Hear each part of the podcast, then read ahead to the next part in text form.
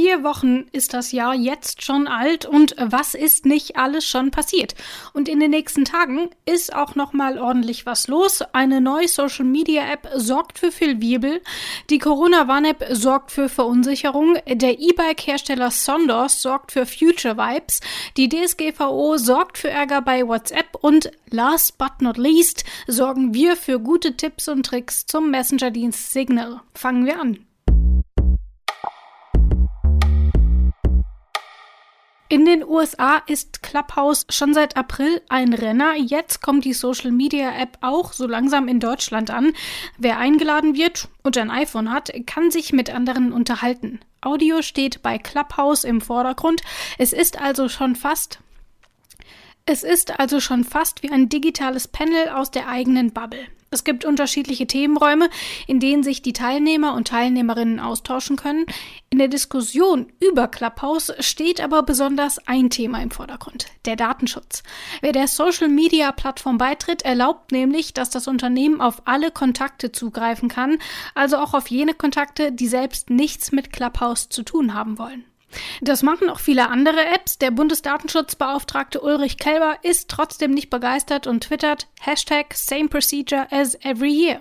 Es gibt aber auch noch einen zweiten Kritikpunkt, nämlich die künstliche Verknappung der Teilhabe. Durch das Invite-Only-Prinzip und weil die App eben bislang nur auf iPhones läuft, ist der Kreis der Teilnehmer und Teilnehmerinnen begrenzt. Jan Vollmer hat Clubhouse getestet. Auf T3N könnt ihr nachlesen, wie die App funktioniert und wie die Kritik an ihr einzuschätzen ist. Bleiben wir bei Apps, sprechen aber über eine, die nichts mit Social Media, sondern mit Social Distancing zu tun hat. Hattest du im Herbst auch schon regelmäßig Risikokontakte in deiner Corona-Warn-App, zum Beispiel nach dem Einkaufen oder dem Spaziergang im Park? Seit Dezember ist es aber still geworden, Woche um Woche keine Risikokontakte mehr. Das ist, klar, eigentlich gut.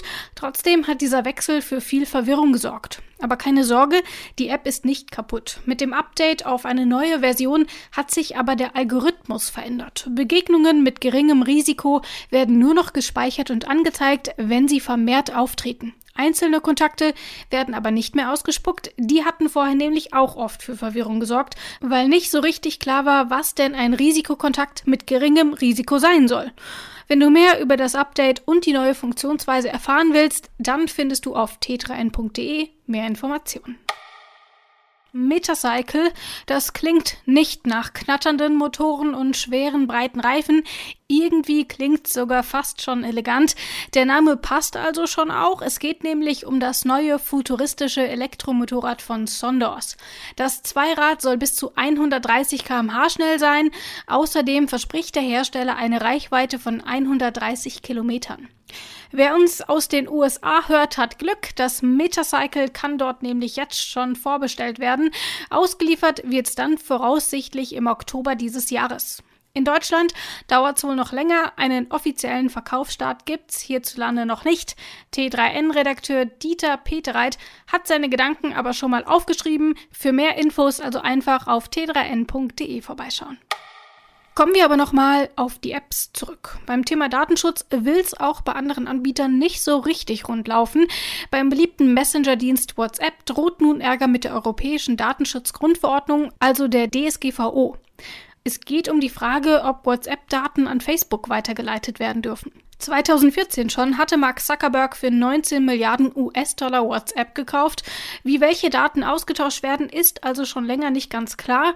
Bis die Frage endgültig geklärt ist, will WhatsApp die neuen AGB noch aufschieben. Wer denen da nicht zustimmt, könnte den Dienst nicht mehr nutzen. Bis es zu einer Entscheidung kommt, dürfte es aber noch einige Monate dauern. Wenn du dich trotzdem schon mal nach Alternativen umschauen willst, haben wir da noch etwas für dich nämlich Tipps und Tricks für den Konkurrenten Signal. Der Messenger-Dienst ist quasi das komplette Gegenteil von WhatsApp. Das System beruht auf Spenden und sammelt keinerlei Daten. Wenn du jetzt auch umsteigen willst, dann geh auf t3n.de. Der Kollege Andreas Flömer hat für dich Tipps zusammengesucht, wie der Wechsel problemlos klappt. Und damit verabschieden wir uns für heute. Habt eine schöne Woche. Bis zum nächsten Mal.